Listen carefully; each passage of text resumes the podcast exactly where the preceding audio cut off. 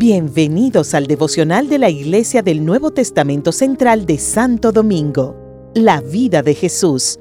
21 días de devocionales en los cuales repasaremos hechos impactantes de la vida de nuestro Señor Jesucristo, inspirados en el libro de Juan.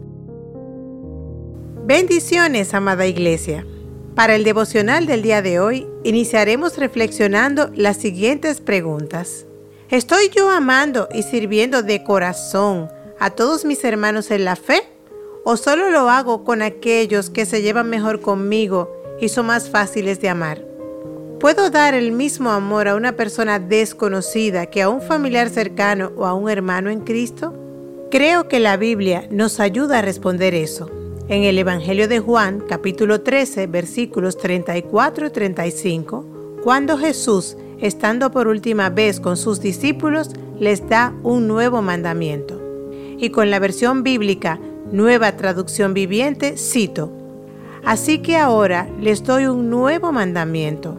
Ámense unos a otros. Tal como yo los he amado, ustedes deben amarse unos a otros. El amor que tengan unos por otros será la prueba ante el mundo de que son mis discípulos.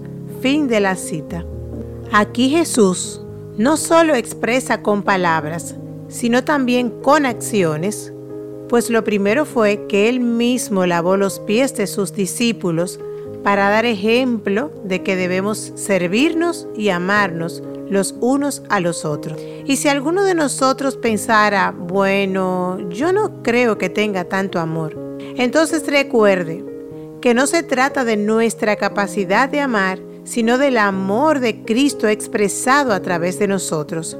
Lo que Jesús dijo fue, Tal como yo los he amado a ustedes, ámense unos a otros. Y esto, amados hermanos, no fue una sugerencia, fue un mandamiento. Aunque esta vez no fue un listado de cosas que Dios prohíbe hacer, sino un estilo de vida para que nos permitiera mantenernos haciendo solo lo que le agrada a Dios.